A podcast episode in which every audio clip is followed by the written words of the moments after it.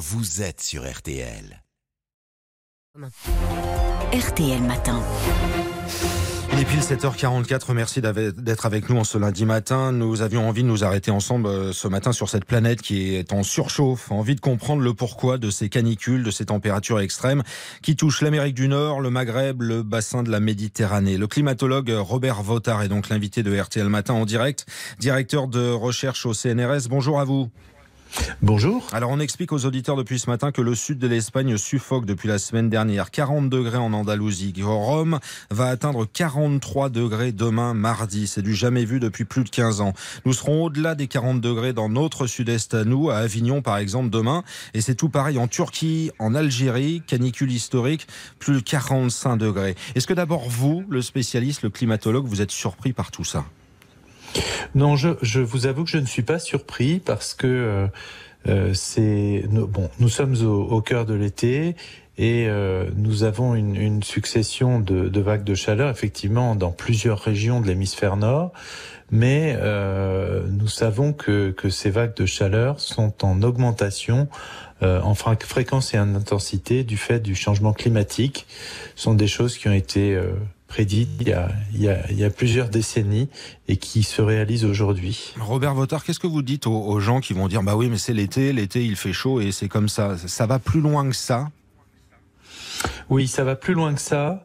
Euh, L'été, en effet, il fait chaud, mais euh, depuis euh, euh effectivement euh, quelques décennies, nous subissons un petit peu de plein fouet l'augmentation des, des, températures dues au, au, changement climatique. En fait, euh, oui, il, il, y a eu des, des, vagues de chaleur dans, dans le passé, mais aujourd'hui, elles sont devenues très fréquentes et elles sont devenues beaucoup plus fréquentes et du coup, elles peuvent se produire aussi simultanément sur plusieurs endroits sur la planète. Mmh. C'est pas euh, une vague de chaleur sur tout l'hémisphère nord, mais c'est plusieurs euh, vagues de chaleur qui se combinent pour des, des raisons différentes, euh, avec tout un point commun. Euh, elles ont toutes été augmentées euh, de quelques degrés par le, le, changement climatique. Si on s'arrête ensemble ce matin sur le cas de la Méditerranée, par exemple, c'est quoi concrètement? C'est de l'air saharien en altitude, c'est ça? On voit sur les cartes et les radars une immense masse rouge, une masse rouge qui survole ce sud du continent.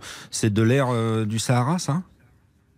Euh, alors oui, il y a une combinaison de facteurs qui euh, qui fait que les températures sont extrêmement élevées en Méditerranée aujourd'hui. Euh, D'abord, euh, on a effectivement des vents de, sud à sud-ouest qui ramènent de l'air brûlant venant du, du Sahara. mais il y a aussi depuis quelques semaines une, euh, une, une anomalie, ce qu'on appelle une anomalie en météorologie, hein, euh, de température des océans, de l'océan Atlantique Nord et de l'océan et de la mer Méditerranée, mhm. euh, qui font que ça, voilà, ça, ça augmente ces phénomènes. Et particulièrement en Méditerranée, ce qui est, ce qui est très marquant, c'est la chaleur humide. Euh, et ce qui la rend très difficilement supportable à l'heure actuelle. Avec des conséquences, on l'imagine, sur la biodiversité, non? Alors des conséquences sur la biodiversité, la biodiversité marine, mais aussi euh, la biodiversité euh, euh, terrestre, bien sûr, mais la santé humaine, hein, mmh.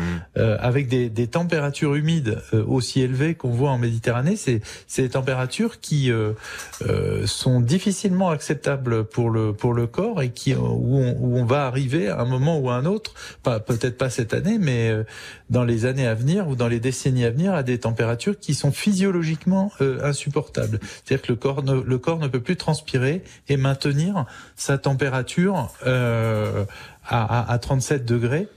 Euh, sauf euh, à avoir des climatisations, mais tout le monde n'a pas la climatisation. Absolument. Je parlais de biodiversité. On a vu euh, les images d'une tortue marine, et on le, on le, raconte depuis ce matin sur RTL, venue pondre ses œufs sur une plage des Alpes-Maritimes.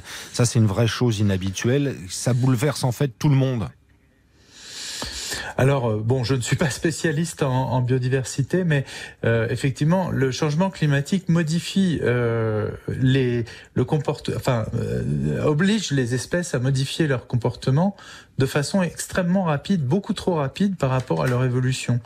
Euh, et du coup, les, il y a beaucoup d'espèces qui sont en danger parce qu'elles elles n'arrivent plus à trouver leur plage de température et elles n'arrivent pas à se déplacer suffisamment vite, soit euh, vers le nord, dans l'hémisphère nord, soit en altitude, pour euh, pour permettre de s'adapter à ce nouveau climat. Robert Votard, climatologue ce matin sur RTL. Ces vagues de chaleur, elles se multiplient. Mais alors, comment on peut expliquer le yo-yo permanent de ces derniers temps? C'est-à-dire le thermomètre qui monte et qui baisse en permanence. On peut l'expliquer, ça? Bah, en fait, le thermomètre, il a toujours monté et, descendu en permanence, mais simplement, euh, aujourd'hui, il monte plus haut et il descend un peu moins bas. Hmm. Euh, mais il n'y a pas véritablement de changement de, de, de variation euh, aujourd'hui. Hein. C'est, c'est vraiment plutôt les, les, les variations euh, vers le... Euh, tout est tiré vers le haut. Hein. même les, on, on l'a vu cet hiver, hein, les, les, les températures d'hiver ont été extrêmement élevées. Euh, et puis donc euh, là, on a des températures. L'été, c'est beaucoup plus marqué parce qu'effectivement, on a toutes ces vagues de chaleur très très très fortes. on a chaud, très très chaud en ce moment au Maghreb, euh, en Amérique du Nord, on le disait. Et vous nous l'expliquez, c'est dans différents endroits de notre planète, en Méditerranée aussi, en France. Peggy Broche, par exemple, ça va grimper dès demain très sérieusement. Hein. Oui, dans le Sud-Est, par exemple, on sera souvent entre 35 et 38 degrés, 38 à Manosque, au Puy-en-Velay, 37 à Chambéry, Aix-en-Provence, Draguignan, 35 degrés à Valence. Robert Votard, on aura de plus en plus chaud et de plus en plus souvent. Est-ce qu'un jour, on peut imaginer qu'on aura en France 50 degrés? Oui, c'est tout à fait possible. Hein. Donc on a on a étudié euh, des scénarios euh, où il, euh, enfin, la possibilité d'avoir des scénarios avec 50 degrés, euh, y compris en région parisienne. Hein, c'est pas, vous savez qu'aujourd'hui le record absolu, bon, en France, c'est dans le sud avec 46 degrés, en région parisienne avec 43. Donc on n'est pas si loin que ça. Et donc il faut s'y préparer. Euh, alors il y a deux façons. Hein. Euh, il y a s'y préparer en s'adaptant à ces nouvelles conditions, mais aussi si on veut pouvoir plus facilement s'adapter, euh, la, la, la, la, chose la plus urgente à faire, c'est de baisser les émissions de, de, gaz à effet de serre pour, pour, pour limiter ce réchauffement. Le gouvernement recommande par exemple de sortir le moins possible à l'extérieur. Euh, vous nous disiez tout à l'heure qu'on mesure pas toujours les risques qui sont liés à la chaleur. Qu'est-ce qu'on peut dire de plus aux auditeurs qui vous écoutent ce matin?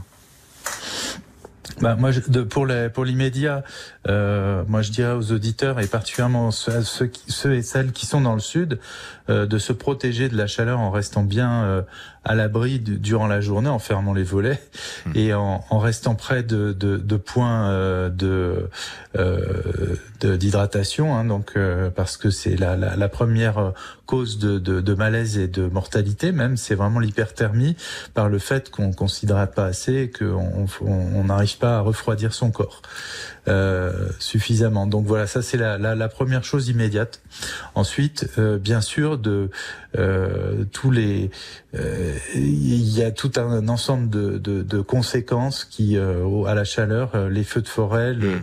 la sécheresse, etc., qui, qui vont arriver. Mais là, ça, ça demande, ça demanderait pratiquement une heure pour expliquer ce qu'il faut faire. En quelques secondes, alors on se dirige progressivement vers une désertification des régions de la Méditerranée, ça c'est sûr? Alors une désertification peut-être pas complète, mais euh, en tout cas une aridification, c'est tout à fait clair. C'est déjà le cas en fait.